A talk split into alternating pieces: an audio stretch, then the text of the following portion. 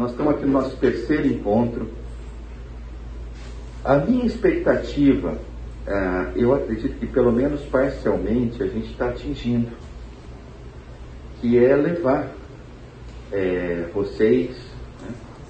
uh, não consigo saber se na totalidade ou não, mas com certeza alguns de vocês, pelas conversas que a gente tem tido no intervalo, pelas conversas que a gente tem no final, e até pelas conversas com alguns de vocês durante a semana, parece que a gente está conseguindo é, contribuir com a reflexão de vocês sobre a vida que cada um tem levado é, com o Senhor e com os outros. A gente vai continuar nessa, nessa toada. Eu preciso anunciar que ao longo dessa semana, a livraria me mandou um WhatsApp comentando que esse livro já está disponível ah, ah, lá em cima. Não, não, não, peguei o valor, mas vocês podem regatear lá, porque aqui custa R$ 28,90, tá? Não, estou brincando, né? É... Mas enfim, se alguém te cobrar 280, você desconfia, provavelmente esse cara está lá de, pila, de, de, de, como é que fala, de algoz ali na livraria. Mas enfim, é, é, tá disponível. É, sugiro a, a leitura, principalmente porque quando a gente está aqui conversando, quando a gente está aqui discutindo, compartilhando, é, eu tenho sempre a sensação de que eu estou entregando muito menos do que aquilo que está no livro.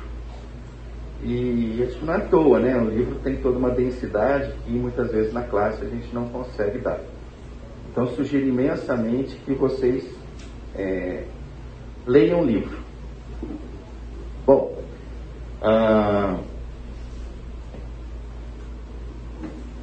uma outra coisa que eu queria comentar com vocês também é o seguinte, né? Nós teremos oito encontros, quer dizer, na verdade agora a gente ainda tem mais seis encontros, esse mais cinco. E eu tinha projetado que a gente ia trabalhar nove reflexões. Uh, a gente ainda está na primeira reflexão, é, e eu tinha comentado no primeiro encontro, eu não vou ficar acelerando, não é essa a proposta. Mas é lógico, também vou procurar não enrolar tanto, né? ou pelo menos não enrolar em nada. Mas nós vamos no passo que, de alguma forma, a classe acompanhe e que seja importante. O, eu tive, conversando com a Nelisa na semana passada, Eliane, e aí, o que você achou da classe? Ah, eu gostei demais, principalmente das contribuições de fulano, Beltrano, Ciclano, né? Eu, eu achei aquela comentário assim bem é, legal, ao mesmo tempo fiquei meio chateado, porque ela achou que os comentários de vocês eram melhores. Eu tive essa sensação, entendeu? É, mas aí tive que vencer o meu orgulho para dizer o seguinte, olha que os comentários de vocês continuem chegando, tá? Talvez os comentários, as contribuições, o, o compartilhar de vocês de fato seja melhor do que a classe em si, eu não tenho nenhum problema com isso. Sinto, né? Eu, eu, na verdade tenho um pouco sim, tá? Mas eu, eu venço isso, não tem muito problema não. Tá? Então vou continuar dando espaço para vocês. Ah, afinal de contas, essa aqui é a igreja do Senhor. Então vamos começar com oração? Senhor Deus, muito obrigado, Pai. Muito obrigado pela mais essa oportunidade de estarmos juntos, reunidos como igreja, buscando, ó Pai, conhecer o Senhor melhor, suplicando ao Senhor que o Senhor venha estar trabalhando os nossos corações, que o Senhor possa estar quebrantando os nossos corações, nos deixando, nos deixando os nossos corações maleáveis àquilo que o Senhor espera de cada um de nós seja como marido, como esposa, como filho, como filha, como profissional, como empreendedor. Enfim, ó Pai, nas nossas atividades diárias, que a gente possa exalar o teu bom perfume e que esses encontros aqui possam contribuir com isso. A nossa oração, em nome do teu amado Filho Jesus Cristo. Amém. Então vamos lá, gente. É... Só para posicioná-los, eu espero que hoje a gente, até porque falta só um pedacinho, termine esse primeiro ponto aqui, cristianismo e cultura, e a gente possa ir para o segundo, que é religião, realidade ou substituto. Então, in, vindo para é, complementar esse, esse primeiro ponto, é, vocês se lembram que a primeira vez eu trouxe um desenho que passou uma leitura de que valores e virtudes estavam em contradição? Aí a gente renovou o desenho para dizer o seguinte: olha, as virtudes, quando a gente olha para o contexto do Novo Testamento, elas devem superabundar, né? e em função disso a gente colocou os valores como base, até porque o próprio Senhor Jesus disse: olha, nem um tio da letra eu vim aqui retirar, todos eles estarão mantidos, então os valores permanecem. Por outro lado, as virtudes vão superabundar e muitas vezes vão ser aquelas que vão nos identificar como cristãos. Né? Então, posto isso, a gente é, comentou um pouco sobre o texto do Senhor Jesus em João 13, ah, sobre um novo mandamento dou a vocês, amem-se uns aos outros, como eu os amei, vocês devem amar-se uns aos outros, com isso todos saberão que vocês são meus discípulos se vocês se amarem uns aos outros. Então, isso aqui é basicamente o resumo daquilo que a gente está chamando de virtude. Tá? E aí, o que, que faltaram? Faltaram algumas virtudes que a gente não tocou na última aula, e nós vamos tocar agora, e com isso a gente vai encerrar esse ponto. Ah, esse a gente tocou só para rememorar vocês, onde a gente falou de discernimento e amabilidade. É, esse aqui a gente também tocou quando a gente estava falando das limitações da inteligência e da riqueza. E agora esse aqui é o novo que a gente vai dar continuidade. Então, ah, super resumo rápido ah, daquilo que aconteceu na última aula e vamos continuar com algumas virtudes. Então vamos para essa aqui, ah, que está lá em 2 Coríntios, em capítulo 12. Paulo diz assim: Mas ele me disse, no caso, é, o Senhor falando para Paulo, mas ele me disse: Minha graça é suficiente a você, pois o meu poder se aperfeiçoa na fraqueza. Portanto, eu me gloriarei ainda mais alegre, alegremente em minhas fraquezas, para que o poder de Cristo repouse em mim. Por isso, por amor de Cristo, regozijo-me nas fraquezas, nos insultos, nas necessidades, nas perseguições, nas angústias, pois quando sou fraco é que sou forte. Esse é um texto, ah, os textos únicos na Escritura, para mim, aonde tem um, uma desconstrução de toda uma cultura. Vou dar um exemplo simples. Eu, eu tem um programa no, no, Google de capacitação de profissionais, né? por sinal muito bem feito. E nesse programa tem um, tema, digamos assim, que, ele, que é um, um tema para você construir networking. Né? Então, no mercado de trabalho, é, todo mundo quer ter um bom networking, né?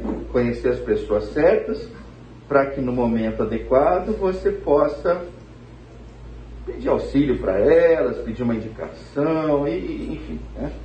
é, vender um produto, um serviço ou coisa que o valha.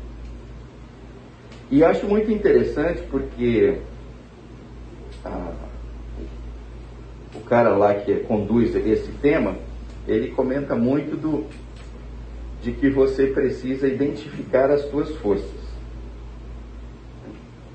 E aí ele vai te dar uma série de dicas, né? De olha, como é que você vai descobrir as tuas forças. E eu sei que aí a coisa vai longe, entendeu? Muito bem feito o trabalho. Então ele vai dizer, olha, você já percebeu isso em você? Você já viu aquilo? Você já... É? Seja, no final das contas, a coisa é tão bem feita que você meio que se sente meio poderoso. Fala, caramba, né? Agora a bola é comigo e tal. Né? E com certeza não é, é, é, é uma característica apenas desse curso do Google. Né? É, de alguma forma, esses, é, toda essa onda, por exemplo, de coachings, né? É, eles vão fazer alguma coisa parecida. Né? A ideia é pegar alguém meio destroçado, né? É, destroçado estou exagerando. Né? Enfim, alguém carente né? de algo, né? E o coach vai pegar a pessoa daqui e vai levar ela para cima, né? Vai mexer com a, com a estima dela, com a autoestima dela, enfim, enfim. A ideia é sempre jogar para frente na mesma linha desse programa do Google, né? Eu estou dizendo, estou dando esses dois exemplos, com certeza teriam outros a, a, a mais para serem dados, porque é uma vertente, né? Porque eu acho que ele contrasta demais com o texto. Né? Quando a gente olha para o texto aqui, né, o texto está dizendo assim: abraça tua fraqueza. Né? O texto está, inclusive, dizendo o seguinte para você: a fraqueza é uma força. Eu diria até mais: olha, a fraqueza é a tua força. Então, isto é uma virtude, é mais uma das virtudes do cristão em si. Né? É ele ter a exata noção de quem ele é. E quando ele tem a exata noção de quem ele é, ele se sente um nada. Então, quando a gente olha para vários aspectos, vamos lá, para brevidade das nossas vidas. Né? Alguns são muito jovens, talvez não tenham ainda se é, é, se confrontado com isso, né? Porque acreditam que tem uma vida longa pela frente, e muito provavelmente terão, né? Outros que estão aqui já olham e falam assim, olha, pelo menos metade da vida, né, parece que ela já foi, eu já estou no segundo tempo. Né? É, então, nesse sentido, a brevidade da vida nos enfraquece. Né? Saber que, olha, é, aquilo que eu faço, se eu não passar o bastão para alguém, né, muito provavelmente não vai ser dada continuidade no que eu estou fazendo. Simplesmente porque eu não vou ter mais as forças necessárias, ou eventualmente nem vou estar mais aqui. Então a brevidade da vida nos enfraquece. Outra coisa que eu acredito que quando a gente começa a refletir nos enfraquece é o aspecto da nossa influência na vida de pessoas muito queridas a nós. Então, às vezes essa pessoa é o seu marido, às vezes é a sua esposa, muitas vezes são os nossos filhos, né? aonde a gente olha e fala, poxa vida, eu, eu sou extremamente fraco né? para poder conduzir o meu filho no caminho que eu gostaria de conduzir isso brota uma fraqueza imensa no coração. Isso brota uma sensação de desconforto absurdo. Né? Então, é mais um aspecto de que você olha e você fala, poxa vida, sou fraco, eu não tenho capacidade sequer para influenciar esse pirralho aqui, que é o meu filho. Ah, alguns aqui ah, passam já por algumas doenças crônicas há anos, alguns há décadas, que já não conseguem mais desempenhar uma série de atividades que no passado eram simplesmente fáceis demais e agora se tornam grandes desafios. E aí a pessoa se sente fraca. Fraca porque, pô, eu consigo fazer um café. Eu, eu demando auxílio de alguém para me trocar. Outros vão dizer assim, puxa vida, eu, eu uso fralda geriátrica, eu não tenho controle sobre a minha capacidade de urinar. Então, de alguma forma, né? Bom, eu estou pegando coisa meio de idoso, muita de idoso, vou pegar de gente mais nova, né? Gente, as pessoas novas aqui. Alguns vão deparar e falar assim, olha, eu queria entrar naquela faculdade. E chega uma hora que ele depara e fala assim, não vou entrar. Eu não vou entrar. Nessa eu posso dar um exemplo pessoal. Né? É, em Batatais, onde eu nasci, cresci, mas eu acho que não era só de lá. Mas em Batatais era meio estranho, assim. É, é, se tivesse um batataense que entrasse no ITA, ele ia, ele ia subir num carro de bombeiro, ia dar uma volta na praça. Né? Era, era o que ia acontecer. Né? Tinha o carro de bombeiro. Na verdade, o carro de bombeiro era menos usual porque a gente sequer tinha bombeiro na, na Batatais, então não era usual. O que era mais usual era um calhambeque de um cara que era é, é, tinha um calhambeque sensacional, sabe aqueles abertos assim, é, conversíveis e tal. E mais de uma vez, alguma coisa nova que acontecia no estado, algum feito, era o calhambeque dando a volta. Então, por exemplo, eu me lembro, se eu sei que estou desviando, mas me lembrei, acho que vocês vão é, entender melhor se eu, se eu der um exemplo. Teve um alemão da minha jovem que lá em Batatais era muito forte Rotary e Lions Club. E eu sei que esse garoto, por alguma razão, eu não me lembro se foi através do Rotary do Lions Club, foi ficar um ano, dois anos para estudar ali. Ele se chamava, e se chama na verdade até hoje, Robert Uberlander. Né? Provavelmente estou falando o nome errado, mas é assim, é assim que nós chamávamos ele. Né? Eu me lembro, o cara chegou, mas olha, na primeira semana parou a cidade, ele entrou no Calembek, lá de trás e tal, e a cidade foi recebê-lo lá. Né? Era o Robert Uberlander. Depois tem até uma história, anos e anos depois, mas aí acho que é desviar muito do assunto. Mas enfim, voltando ao aspecto é, de fraqueza, né? É, de alguma forma, entrar no ITA era, era, era o objetivo. Né? E eu me lembro, né? eu, eu realmente estudava bastante, nunca fui estudar pouco, não, tinha muito prazer em estudar é, mas também tinha a pressão de que precisava, porque de alguma forma tinha perdido meus pais com sete anos e a vida não estava simples, não estava fácil, então precisava encontrar um caminho para trazer grana para casa. Escolhi o caminho mais difícil, que foi faculdade, ainda mais de engenharia, mas enfim, isso não é no assunto aqui. Mas eu me lembro, quando eu fui fazer o primeiro simulado para ir para o ITA, de deparar com a minha fraqueza. Né? Eu me lembro de ter preenchido o meu nome, a data. Até aí eu estava indo muito bem. Né? Mas assim, eram poucas questões, meia dúzia de questões e tal. A primeira, assim, não sabia nem do que se tratava. Né? Aí eu sei que fomos até a sexta, a sensação não mudou em nada. Né? E ali ficou muito claro, falou, Pedro, deixa eu uma coisa, baixa o nível, ali assim, não vai rolar. Né? Então, só voltando ao aspecto, né? nós nos deparamos com as nossas fraquezas. Né? Nós precisamos entender o seguinte, né? que a fraqueza é matéria-prima para que o Senhor trabalhe nas nossas vidas. Né? É, isso é algo é, recorrente, isso é algo que transcende gerações, isso é algo que não tem sombra de mudança, parece que nas próximas vai continuar do mesmo jeito, né?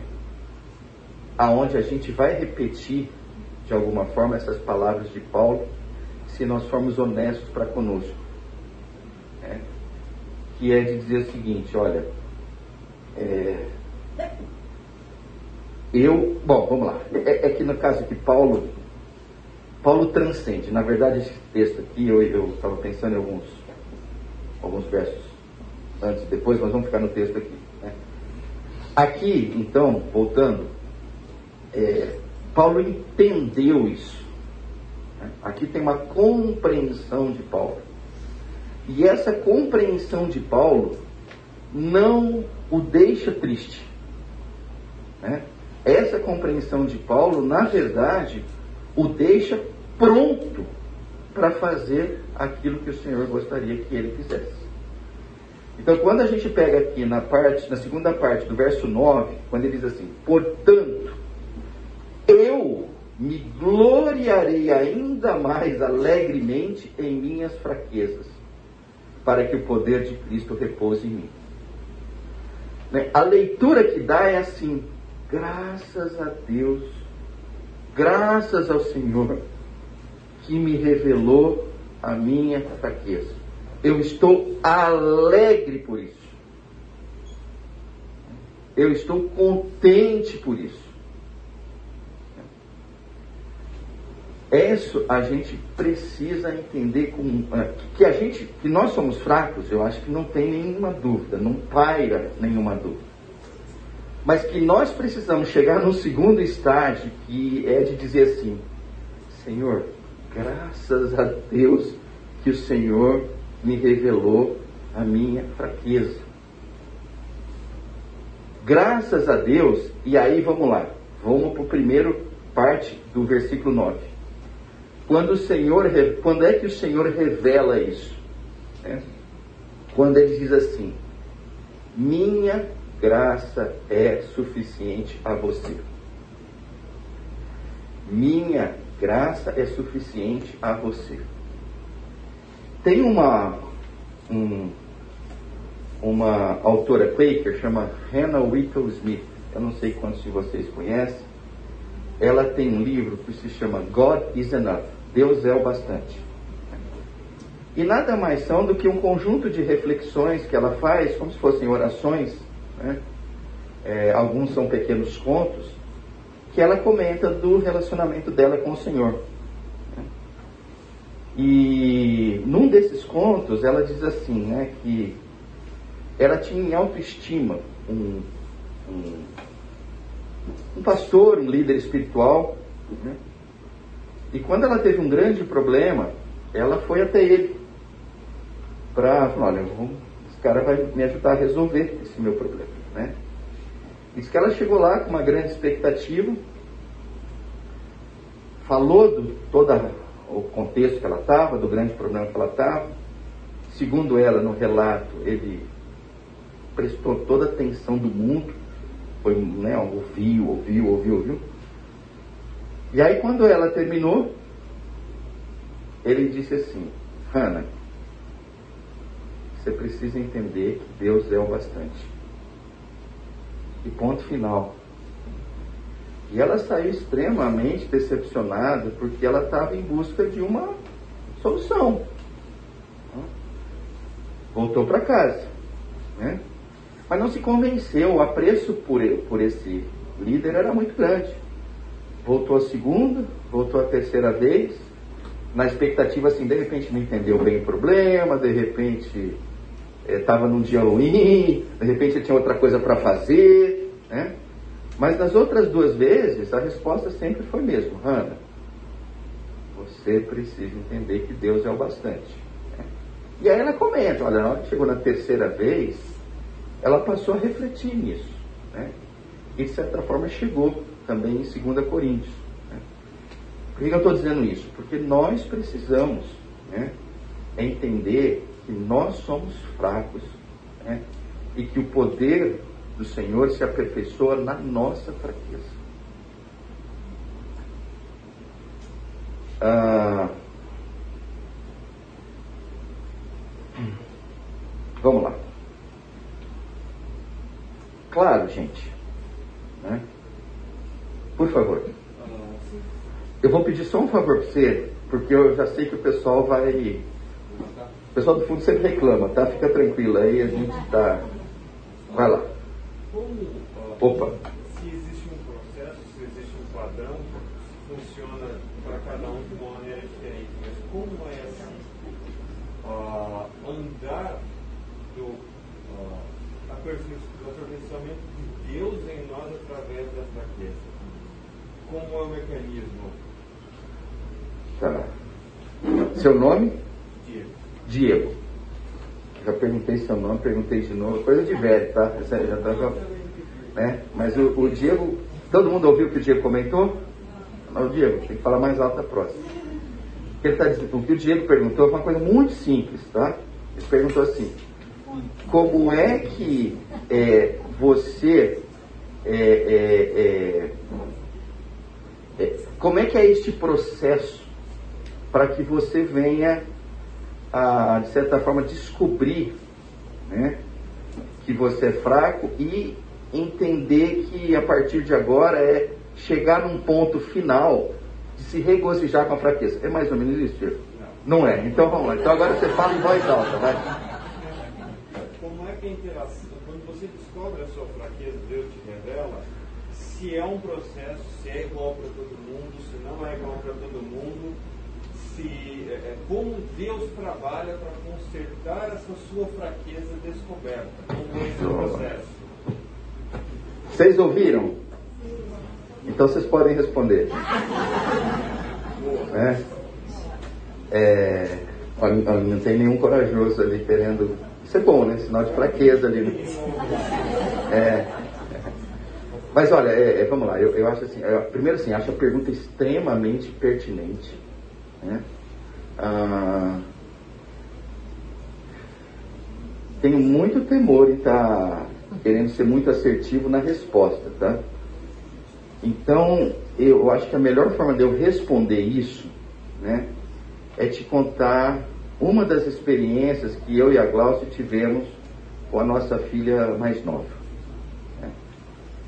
Ah, acho que boa parte de vocês sabem, mas eventualmente alguns de vocês não sabem, mas eu e a Glaucia temos três meninas.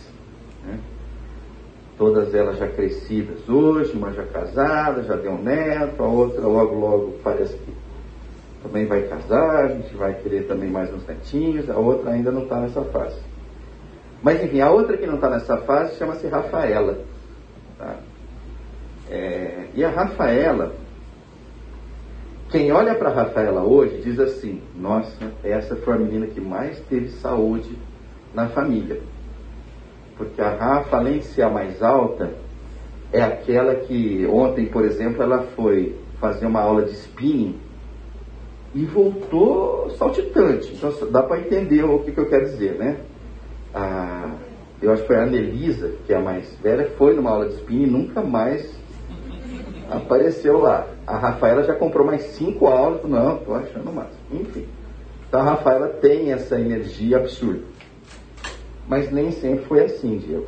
É, que dois meses? Quantos meses, Gal? Oi? 26 dias. Eu falando dois meses, mas falando. No primeiro mês, a gente levou ela no pediatra, porque a gente viu que ela estava catarro, não estava legal. O pediatra, no que bateu o olho nela, falou: olha, leva para o samaritano. Para quem não é campineiro ou não está muito tempo em Campinas, o Samaritano é um hospital, né? Que fica ali no São Bernardo. E aí, não, leva lá para o hospital.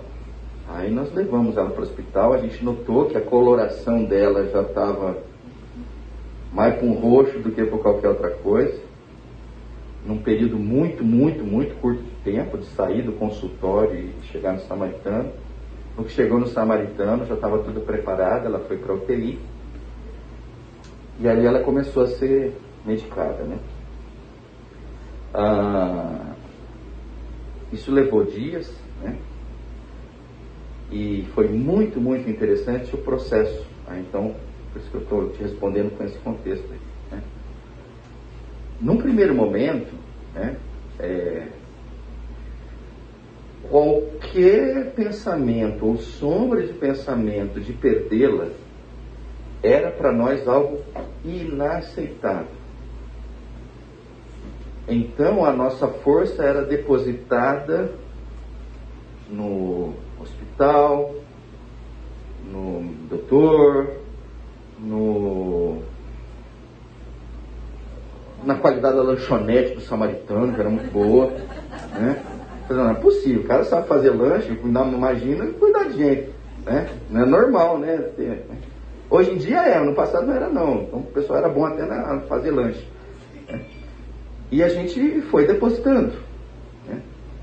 Achamos, e aí vou fazer um um parênteses dentro dessa história para chegar no ponto final ali, é, de que as nossas orações elas eram orações de pessoas fortes, de pessoas que quase que queriam determinar para o Senhor o que é que ele deveria fazer, que no caso seria salvar a vida dela. Então a gente via, assim, olhando para trás, a gente via isso com muita clareza, né? uma força nossa. E uma força que, digamos assim, era, era alimentada por muitas pessoas que nós já estávamos na igreja há algum tempo e tal, que vinham até nós, e a mensagem dessas pessoas também era para nos encorajar de que aquele momento ia passar e a gente ia levar ela para casa uma boa. Ah, eu sei que com o passar dos dias é, não foi se confirmando isso. Né? O quadro não, não apresentava uma melhora a tal ponto da gente continuar acreditando nisso. E aí eu e a Glaucia, a gente já estava exausto com aquilo, né? Com toda aquela situação, fazia aquilo, tentava aquilo, não estava certo, ah, parece que deu certo, aí te alimentava um pouco quando estava errado. Enfim, ficava naquelas idas e vindas, até que a gente foi, e, e aí, e aí vocês vão entender, você fala assim, nossa, o Pedro, tudo ele relaciona com comida, né? Eu acho que é um, uma coisa meio. Meus neurônios funcionam meio assim. É, nós fomos no Picanha e Companhia, que fica ali na. Onde fica o macarrão italiana, como é que chama aquela rua ali? Exatamente, Marechal Carmona, né? Não tem mais restaurante, mas tinha esse restaurante lá, né? E eu e a Glaucia descemos ali para comer alguma coisa. E naquele momento ali, a experiência, o processo, né? Eu acho que ele se concluiu. Né? Porque ali eu e a Glaucia, a gente chegou e falou, Glaucia, agora, agora é o seguinte, a gente está impelido a aceitar a nossa limitação, a aceitar a nossa fraqueza, a dizer o seguinte ao Senhor, faça a tua vontade. Se o Senhor levá-la, avaliou pelos dias que ela teve com a gente, né? se o Senhor deixá-la aqui senhor bem sabe que vai ser a nossa alegria, mas. E nós passamos por essa experiência, que ela me lembra um pouco essa experiência de Paulo. É, aí eu tenho receio de continuar a história, porque alguns vão dizer assim: nossa, mas no que você faz isso resolve. Mas eu tenho vários amigos que passaram por essa mesma experiência e o final não foi como foi o nosso. Né?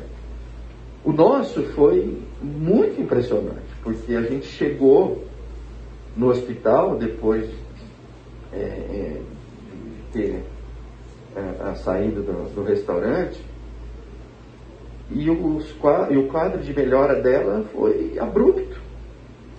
Ela foi melhorando, melhorando, melhorando. não me lembro quantos dias, mas alguns dias depois a gente estava pegando ela no colo, levando para casa e hoje ela está fazendo aula de spinning.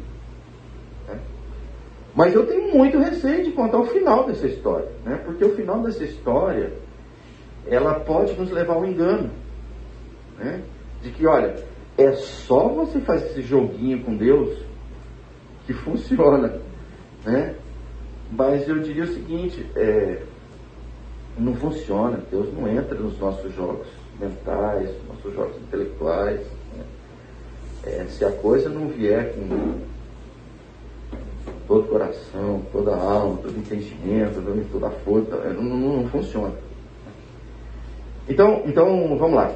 Diego, é, é bem provável que eu não tenha respondido a tua pergunta. Né? Uh, mas eu diria o seguinte: é um processo, então nisso eu concordo contigo, é um processo. Né? Vamos pegar um exemplo melhor que o meu da Glaucia? Vamos pegar o exemplo de Paulo. Paulo lutou com essas dores. Paulo lutou com essas dores. Paulo não queria essas dores. Eu fico a imaginar o seguinte, né? Se eu fosse Paulo Falei, Senhor, o Senhor não está entendendo. Eu vivo para o Senhor. É? Olha, o que, que Paulo fala assim? Para mim, o. Como é que é? O morrer é, é lucro. É? Ou seja, era uma pessoa completamente entregue. Então eu fico imaginando para ele o seguinte: Mas Senhor, eu já estou do teu lado. Para que essa dor? Tira! Tira! Tira! Então, neste processo, o Senhor chegou e falou assim: Você, no meu caso, no seu caso, vai ser com dor. E ele teve a mesma compreensão que eu e a Glaucia tivemos, mas no caso dele, pelo menos não há referências de que a dor foi retirada. Né? Então, vamos lá. É, ó, não se acostume com essas respostas longas que eu estou dando para o Diego, porque o Diego já é um cara especial para mim, ele já fez, né? né? Então é provável que nas próximas respostas não sejam tão longas assim. Né? Mas essa eu acho que merecia, né? para dizer, é um processo, o final é sempre bom, mas o final é sempre bom nos olhos do Senhor. Às vezes vai nos agradar, às vezes não vai nos agradar, mas nós não estamos aqui e nem o Senhor está em nós para que nós sejamos agradados. Essa não é a proposta. Henrique, mais alto que agora é a gente que não está ouvindo aqui. Acho que tem um texto em Daniel que é, esse vai morrer ou não vai morrer, Deus vai fazer ou Deus não vai fazer. Eu acho que tem um texto em Daniel que nos ajuda muito nesse aspecto. É quando aqueles camaradas estão para ser atirados ah, dentro da fornalha, né? pelo fato de não ter aceitado uma ordem do rei Babilônico. Eles falam assim: se formos atirados na fornalha em chamas, o Deus a quem prestamos culto pode livrar-nos, pode livrar-nos. E ele nos livrará das suas mãos, ó rei. Mas se ele não nos livrar, saiba, ó rei, que não prestaremos culto aos teus deuses, nem adoraremos a imagem de ouro que mandasse viver. Acho que isso daí Amém. é completa, se vai morrer ou não vai morrer. Amém. Obrigado, Henrique. Muito bem lembrado. Bem lembrado. Tá bom? Tranquilo, gente? Vamos para frente? Né? Ah,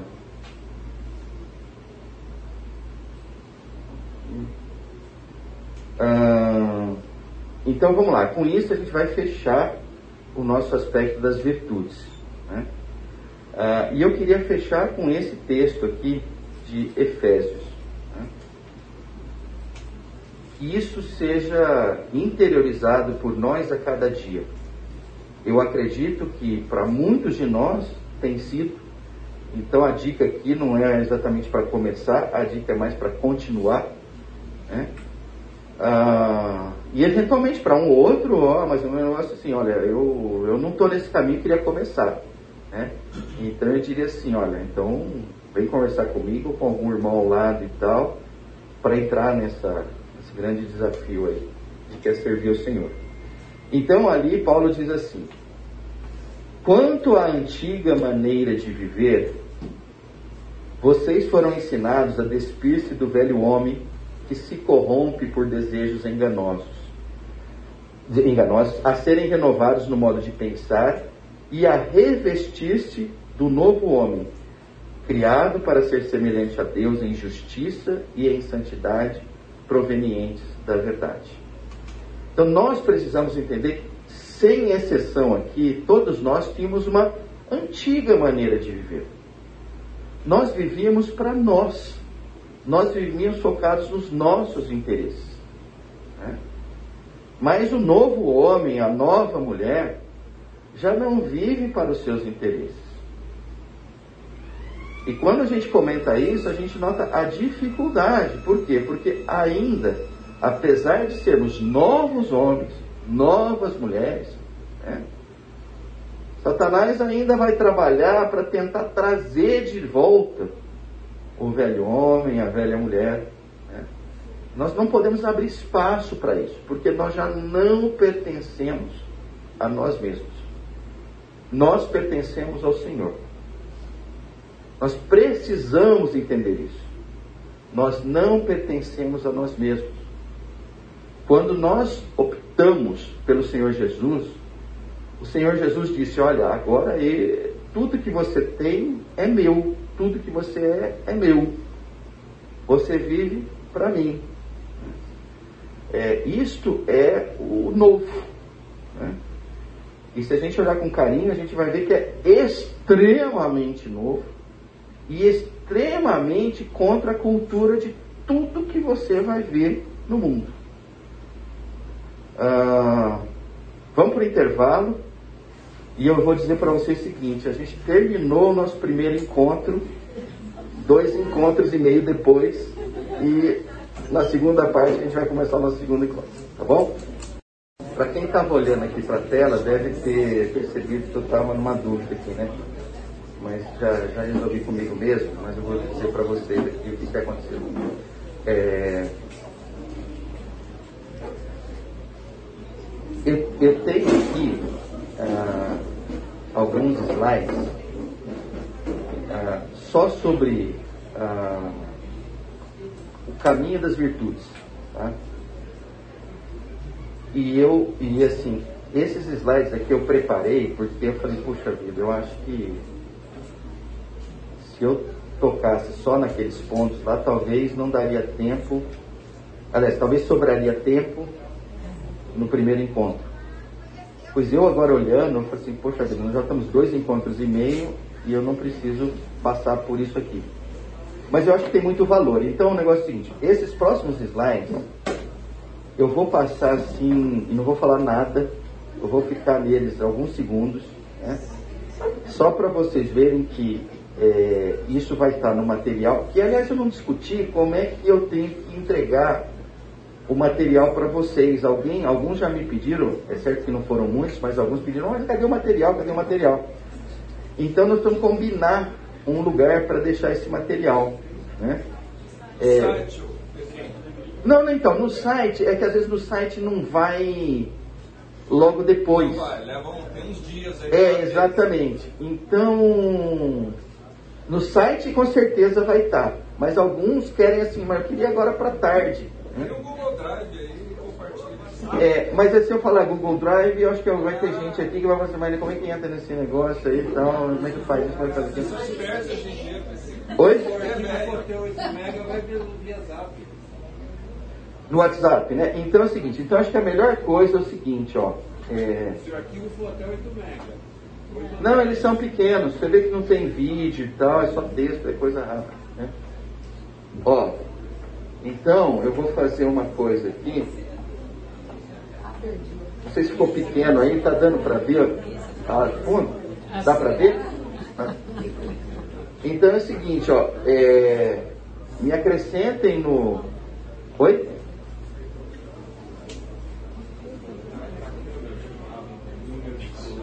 Ah, por causa da câmera não vai ser suficiente, né? Não, celular público, YouTube. Ah, tá filmando. Ah, entendi. Ih, mas agora já foi. Não, a gente tem que pedir para editar, né? Acho que não está indo direto, tá bom. É, então eu vou pagar rapidinho aqui, tá bom?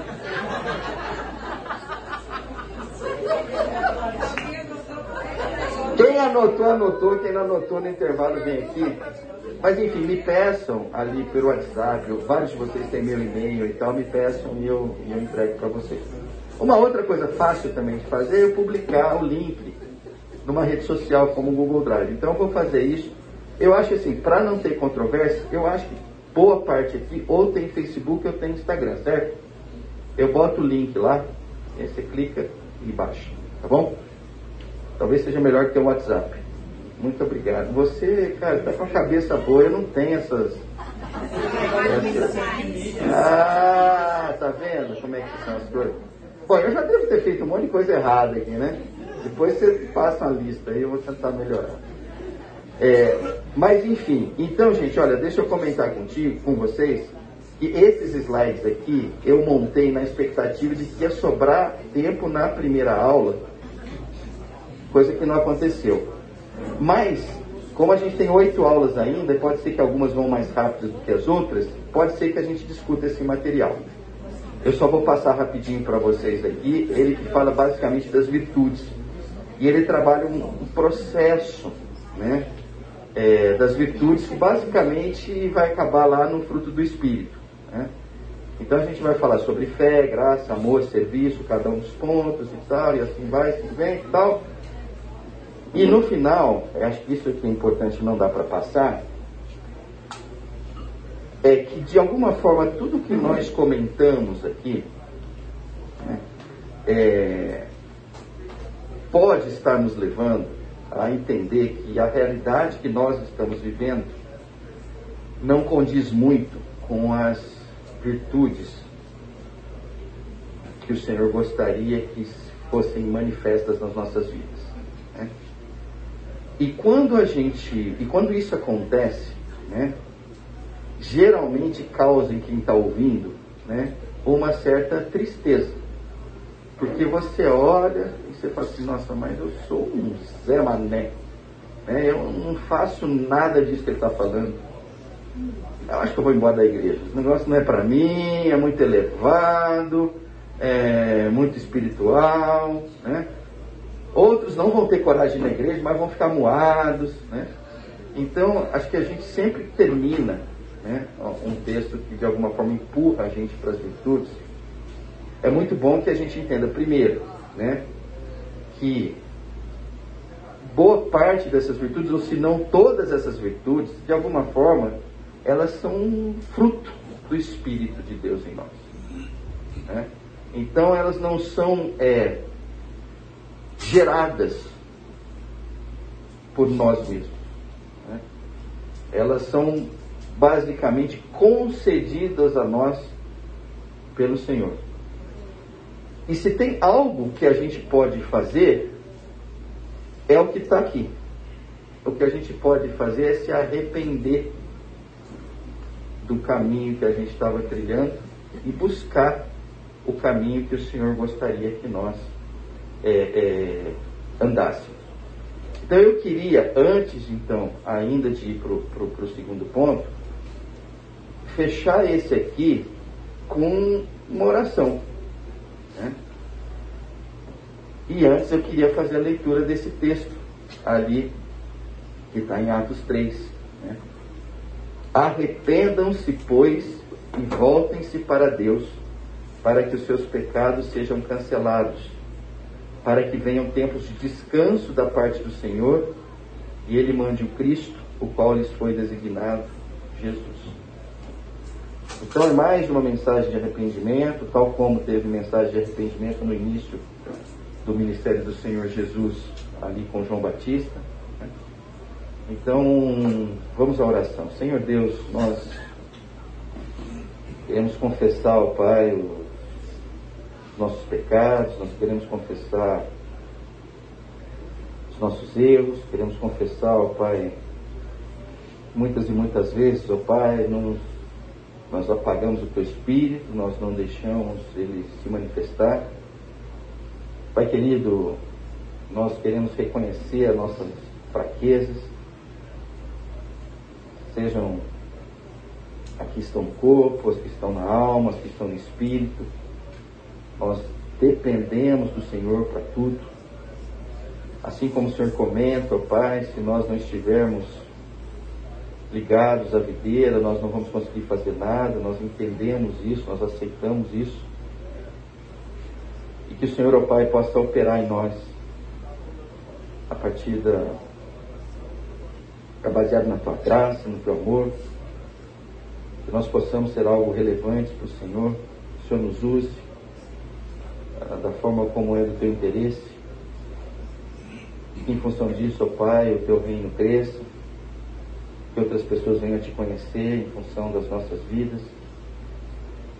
É o que nós te pedimos em nome do Senhor Jesus. Amém. Então vamos lá, gente. Então nós chegamos é, no segundo ponto. E eu achei que era muito agressivo já ir na parte espiritual logo de cara. Então agora eu diria que nós vamos ter uma parte de um certo relaxamento, que eu vou trazer algumas são exatamente espirituais, mas que vão estar conectadas para na hora que a gente entrar na parte espiritual, a gente esteja mais bem preparado. Então é sobre isso aqui que eu, nós vamos estar falando agora. Então vamos lá. É, tudo que a gente falou é uma reflexão, guarda. A ideia é que, era que fizesse tudo parte de um todo. Agora nós vamos começar uma segunda, tá bom? Essa segunda pode estar relacionada com a primeira? Pode, mas a relação quem vai fazer acho que são vocês. Eu não vou ficar fazendo, tá? Então eu vou trabalhar como se fosse uma coisa à parte, tá bom?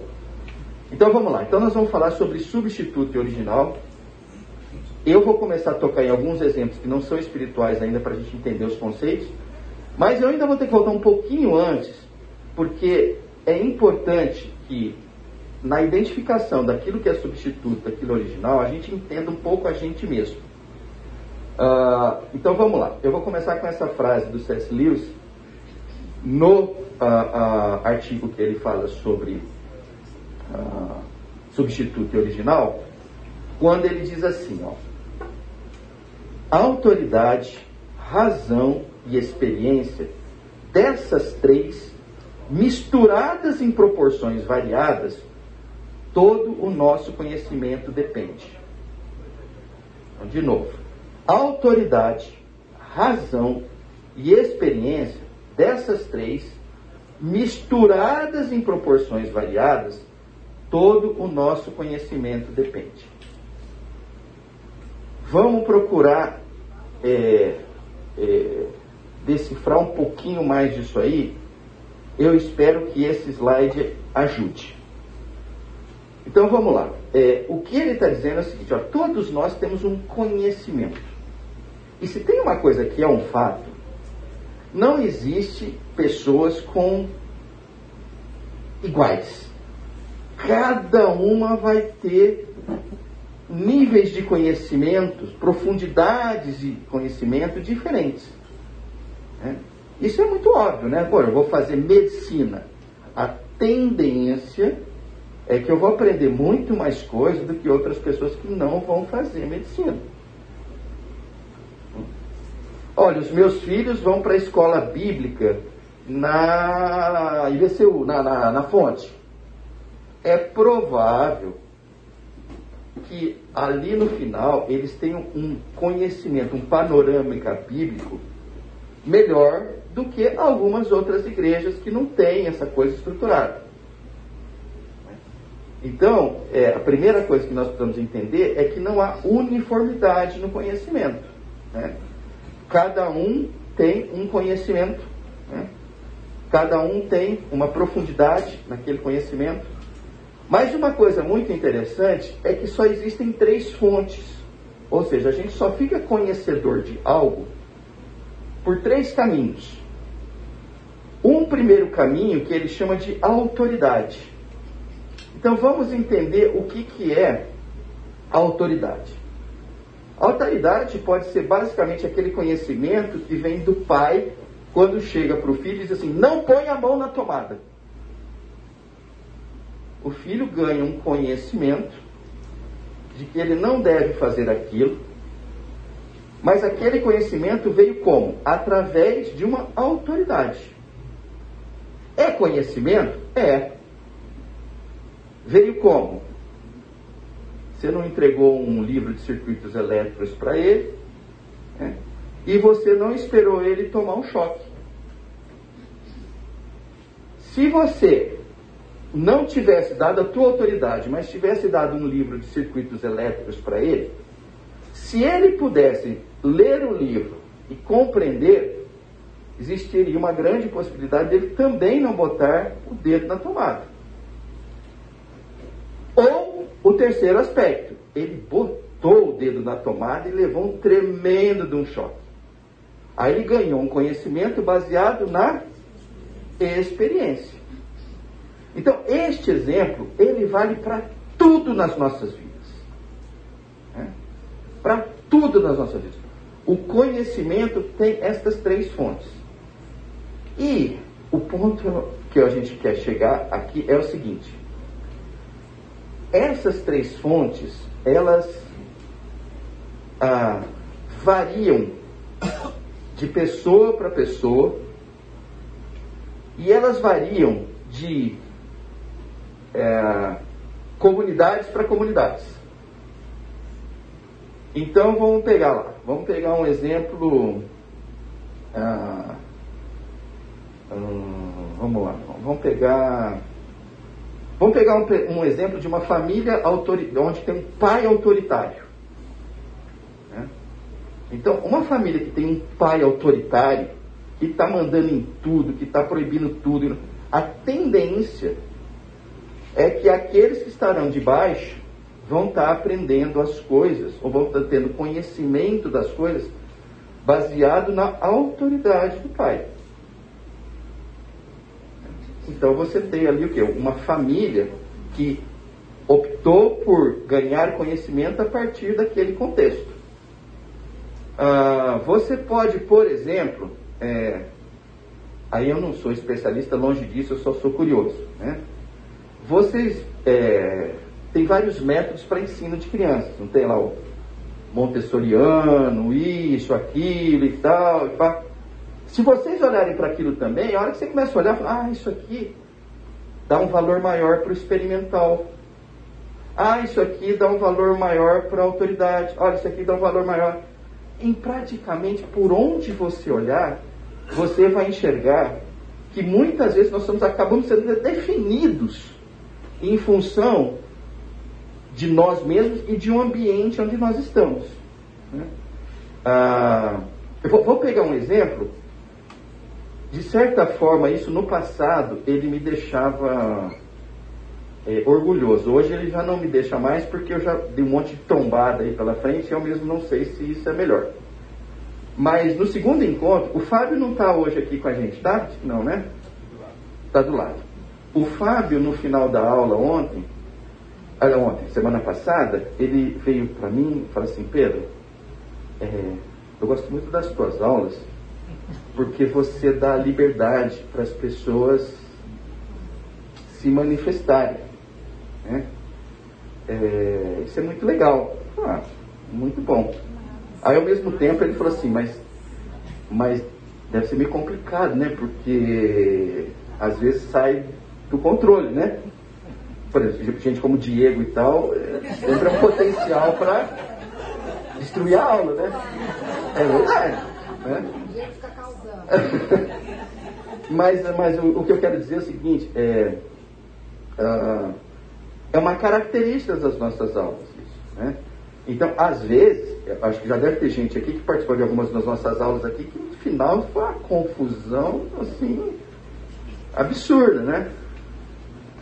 Mas é uma característica de olhar e falar assim, bom, peraí, eu, de certa forma, estou aqui como uma certa autoridade, né, ministrando para vocês. Mas eu quero acreditar que tem experiências ali, aqui, muito interessantes. Então tragam essas experiências e compartilhem com a gente. Então, de alguma forma, isso denota uma característica de aula. É, isso não a faz melhor ou pior. Ela só a faz assim, é a característica dela. Até, porque, até mesmo porque aqueles que já estão na igreja há algum tempo já tiveram aulas, por exemplo, com o timão. É, quem, quem teve aula com o timão? Levanta a mão. Tá. Então vai precisar explicar, né? O Timão era o Timão era, era um gringo dos Estados Unidos, né? A, a, esposa que era da Austrália, ele era dos Estados Unidos. Da Inglaterra, da Inglaterra, tá. Mas enfim, né? E as aulas dele tinham uma, uma profundidade, né? Uma qualidade de, de, de apresentação fantástica. Desde que você não fizesse uma pergunta. Se você fizesse uma pergunta, né, ele já olhava para você torto. Né? E às vezes a resposta saía mais uma agressão do que a resposta em si. Né? Mas a hora que você terminava um curso com ele, você não tinha dúvida. Falando, eu ganhei conhecimento. Tinha muito valor naquilo. Né? Mas, enfim, é, isso eu só estou dizendo, assim, para dizer que existe de várias formas. Né? Agora, é importante que nós conheçamos, né, primeiramente, a nós mesmos. Né? Ah, como é que eu tenho obtido conhecimento? Autoridade, razão, experiência. Quando eu influencio outras pessoas na expectativa de que elas ganhem algum conhecimento que eu obtive, eu faço isso num contexto de autoridade, num contexto de razão, né, num contexto de experiência. Então vamos lá, eu não quero falar nada além disso, eu só preciso que vocês compreendam que assim também era no contexto das Escrituras. Isso não muda, isso é meio que o DNA da vida. Né? Então eu peguei alguns textos aqui, né,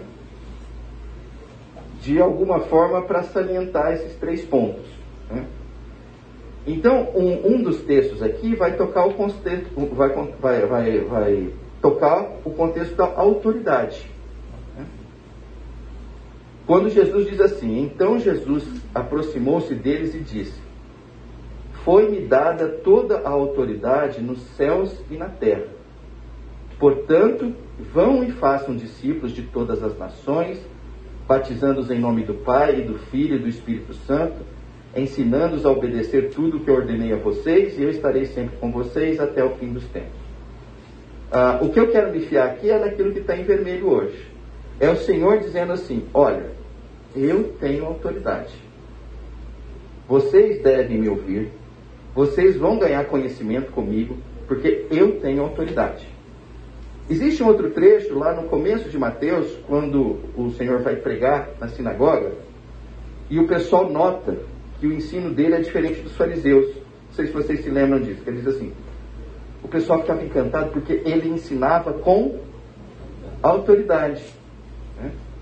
Então, uma parte do, do conhecimento que nós vamos ter, sem dúvida alguma, vai ser em função de ouvir uma autoridade. Vamos lá, nós passamos por essa pandemia. Né? Ou estamos passando, dependendo do ponto de vista. Né? E o que, que apareceu ao longo dessa pandemia? Pessoas com autoridade para falar da pandemia. Né? Então elas falavam da pandemia como alguém que tinha autoridade. E assim é para tudo. Né? Hoje nós estamos vivendo aquela coisa absurda, né? e de alguma forma mexe com a gente, que é a guerra. Né? E às vezes você vai ouvir ali pessoas que têm autoridade, pessoas que entendem aquele conflito. Né? Então é natural que muitas vezes, para que a gente obtenha o conhecimento, a gente vá procurar alguém com autoridade no conhecimento. Que geralmente é o quê? Né? é uma pessoa que viveu um conflito parecido, ou uma pessoa que estudou pra caramba. Né? Então ela também, para ser autoridade, foi dado um título a ela, que pode ser a autoridade, foi dado um conhecimento experimental, que foi uma, uma, um, um, um, outro lance, ou foi dado para ela, um, assim, ela fez estudos suficientemente grandes para poder compreender aquilo. O segundo é, é razão. Né? Então, autoridade, de alguma forma, tocamos, vamos tocar o contexto de razão. Esse está lá ah, uma ah, elogio né, aos bereanos. Né? Quando é dito assim, os bereanos eram mais nobres do que os tessalonicenses, pois receberam a mensagem com grande interesse, examinando todos os dias as Escrituras para ver se tudo era assim mesmo. Então aqui tem praticamente um julgamento aqui. Fala, olha, Beriano era melhor do que Tessalonicense. Então se tinha alguma forma que tinha em comum que os dois entendiam que uma autoridade iria ensiná-los, olha a postura diferente dos berianos. Né? Examinando todos os dias as Escrituras para ver se tudo era assim mesmo. Isso é legal, né? Ou seja, é um incentivo a você buscar, como está lá em Romanos 12, né? um culto racional. Então, é muito interessante que, dentro do nosso cristianismo, sem dúvida existe espaço para autoridade, mas também existe um baita do espaço para que a gente trabalhe a nossa razão. Ou seja, pense, meu filho, reflita, considere. Ah, mas o pastor lá falou que eu tinha. É, é, lá em Itajubá, a gente. Itajubá, porque eu estudei Itajubá, tá? É, nos meus cinco anos lá, tiveram um ou dois anos que tinha uma vertente assim mais é, avivada da igreja, né? Ah, dentro do presbiterianismo, quer dizer, então, já deu para ver que tinha um certo conflito ali, né? E, e, era interessante, porque alguém, algum, alguns, vamos chamar assim, né, se vestiam de autoridade para dizer quem tinha que namorar com quem. Né? Alguns chegavam até a profetizar, você vai casar com fulano, você vai casar com ciclano. Né? Bom, já dá para entender que tem uma certa confusão né, na, na história aí. Né? Mas de alguma forma isso só ganhou um, um, um certo espaço porque aquela pessoa que dizia isso, outros olhavam para ela como uma fonte única do conhecimento. Talvez se a pessoa fosse olhar para as escrituras, ou mesmo para a experiência, ela não daria tanta voz àquela autoridade. Por que eu estou dizendo isso? Para dizer o seguinte, gente, trabalhem as três, procurem trazer um certo equilíbrio e, evidentemente, um certo discernimento. Né? Mas, enfim, essa é a história dos belianos, examinando todos os dias as escrituras, para quê? Para ver se tudo era assim mesmo. E por último, essa é uma história fantástica que o reverendo Efraim, que é tio da Glaucia, uma vez me contou uma história. Eu vou até eu vou contar a história inteira para vocês porque eu acho que ela é muito legal. Mas eu depois eu vou usar só uns 10% dela, tá bom? Mas eu acho que vale a pena porque aquilo me impactou tanto e me impacta, me impacta até hoje. Né? E é, numa das pregações dele, é, ele dizia assim, né? É, é lícito um cristão, em algum momento da vida, ter dúvida se ele está salvo, não está salvo, né? vai ser recebido nos céus, não vai. Né? É, essa era o tema dele ali. Tá? E de novo, eu não vou virar nem defensor nem acusador dele, eu só estou trazendo o contexto. Tá? E depois eu vou pegar só 10% que vale e que não é polêmico. Mas vamos à parte então que é polêmica. Aí ele dizia assim, é, ele falou, olha, vamos pegar o caso de João Batista. Falou, olha, João Batista era um cara tão diferente que o próprio Senhor Jesus chegou a dizer o que dele? Nascido de mulher, não? Não tem ninguém maior que ele. Não tem ninguém maior que ele. Então, imagina o Cristo dizendo isso de um ser humano. Olha, nascido de mulher, não tem ninguém maior que ele. Bom, no momento da vida desse danado, desse João Batista, ele foi lançado à prisão. E ali na prisão, ele chamou um dos discípulos dele e pediu para ele fazer o quê? Olha, vai lá ter com Jesus, confirma se ele realmente é o Cristo. É. E aí o reverendo Efraim dizia, olha, o que, que aconteceu nesse momento? Então, na leitura dele, olha, um momento de dúvida. Eu estou preso aqui, pelo jeito não vou sair daqui, como acabou não saindo mesmo, né? mas eu preciso de uma confirmação. É ele mesmo. Né? E aí eu fico imaginando primeiro o discípulo ouvindo isso de João Batista. Ele falou, tô porco. Eu sigo João Batista que diz que segue Cristo.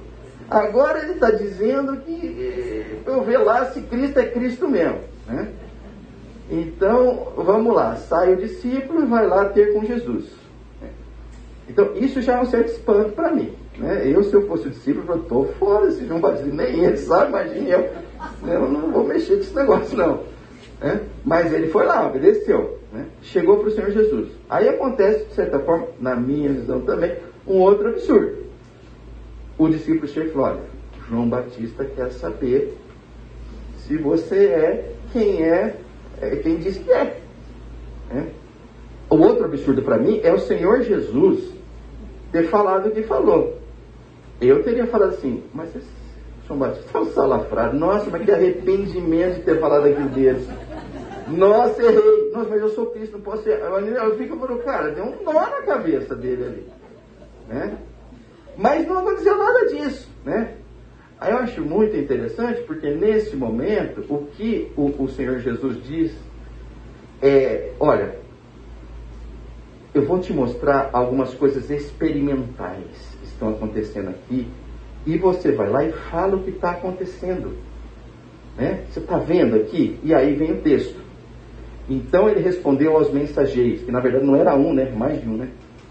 Voltem e anunciem a João o que vocês viram e ouviram.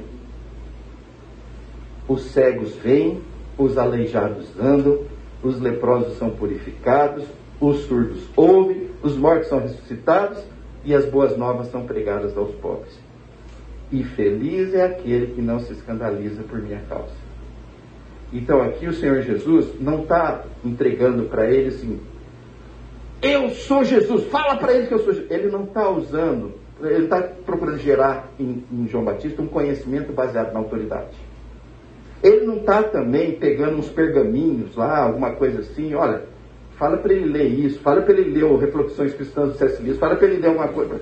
Não, ele, a ideia não é a razão, a ideia ali é, olha, vocês estão experimentando isso, vocês estão vendo isso, né? Então, o que vocês estão vendo, vai lá e fala que vocês viram isso. Então, aqui é a terceira fonte de conhecimento, que é baseado na experiência. Né? Eu vivi aquilo. De alguma forma, você nota que a experiência, ela muitas vezes é, é aquela fonte de conhecimento, como eu vou dizer, que nasce já meio desgastada. Né? Se a razão às vezes brota assim de um certo, até uma empáfiazinha, porque você mesmo raciocinou, pensou, bolou, teve, né? A gente às vezes se apaixona pelas nossas ideias, né? A experiência é um pouco diferente, né? Se você pegar aquele texto nas escrituras, aonde o Senhor cura e uma pessoa, acho que está em João, né? Que o pessoal chama ele e fala assim, mas o que, que aconteceu ali? Ele fala, olha, eu não sei, eu só sei que eu não via, né? E agora eu. E, e os caras começam a acusar ele, falando, assim, ele só está dizendo a experiência dele. Mas por alguma razão a experiência dele não é nada suficiente. Os caras queriam, olha, então dá uma razão, dá isso, dá aquilo. Eu não sei. Só sei que era assim e agora é assado. Né? E a experiência é muito assim, né? Olha, eu vivi isso. Né? Mas enfim, é, não quero polemizar ah, com relação às dúvidas de João Batista e tal, mas eu só queria pegar esse texto, juntar com esses outros dois para dizer o seguinte: nós precisamos entender que o conhecimento que nós temos, ele vem ou de autoridade, ou vem da razão, ou vem da experiência. Todos eles são muito bem-vindos. Né? Eu não devo descartar um em função do outro. Né? as escrituras não descartaram, o Senhor não descartou, a gente não deve descartar. Ah, então tá bom. Então esse era o preâmbulo para entender o seguinte. Com, com, essa, com essa, esses fundamentos, eu quero tocar algumas coisas para vocês já no aspecto do substituto e do original.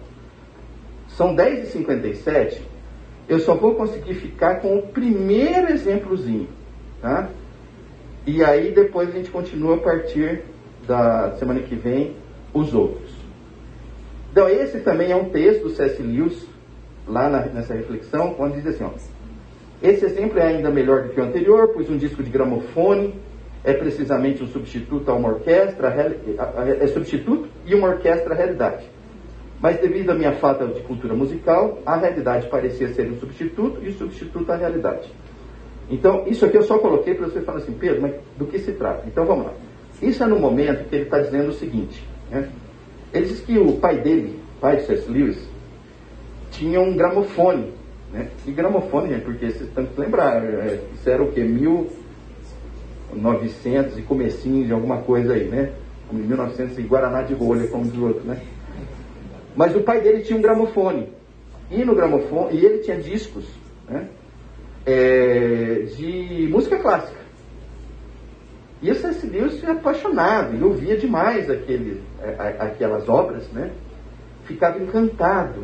Caramba, que negócio, e a orquestra ali e tal. E aí ele imaginava coisas e tal. Até que um amigo dele o convidou, depois de muito tempo, olha, vamos a um concerto, vai ter orquestra, tal, tal, tal, tal, tal, tal, tal.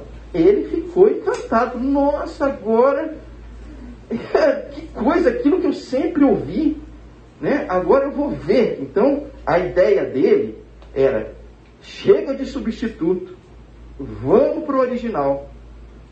Aí ele foi ao concerto. Quando ele foi ao concerto, ele ficou decepcionado ele ficou decepcionado porque a quantidade de sons e de clareza que ele recebia ali no concerto tinham muito pouco a ver com aquilo que estava no gramofone. E ele olhou e falou assim, mas é, é, é meio absurdo, mas assim, se é para escolher entre o gramofone e o concerto, e aí vem esse texto aqui, ah, eu acho que eu sou mais o gramofone. Né? Então aqui ele está dizendo um, um, uma leitura seguinte, olha, o substituto, nesse caso, parecia ser melhor do que o original. Então eu só estou colocando isso, só estou deixando vocês de certa forma intrigados, porque agora a gente vai partir para outros exemplos bem interessantes também, até a gente chegar num contexto de, na nossa vida, espiritual, na nossa vida como igreja, o que hoje é o substituto e o que é o original. E aí a gente vai avaliar o que é que nós apreciamos, o substituto ou o original. Né? Então essa é a lógica do terceiro encontro. Paro por aqui, 11 horas. Senhor Deus, muito obrigado por esse tempo. O Senhor continue trabalhando, operando nas nossas vidas, nos nossos corações, nos levando, ao Pai, a a viver uma vida sacrificial, uma vida de entrega ao Senhor e aqueles que estão próximos a nós. É o que nós pedimos em nome de Jesus. Amém.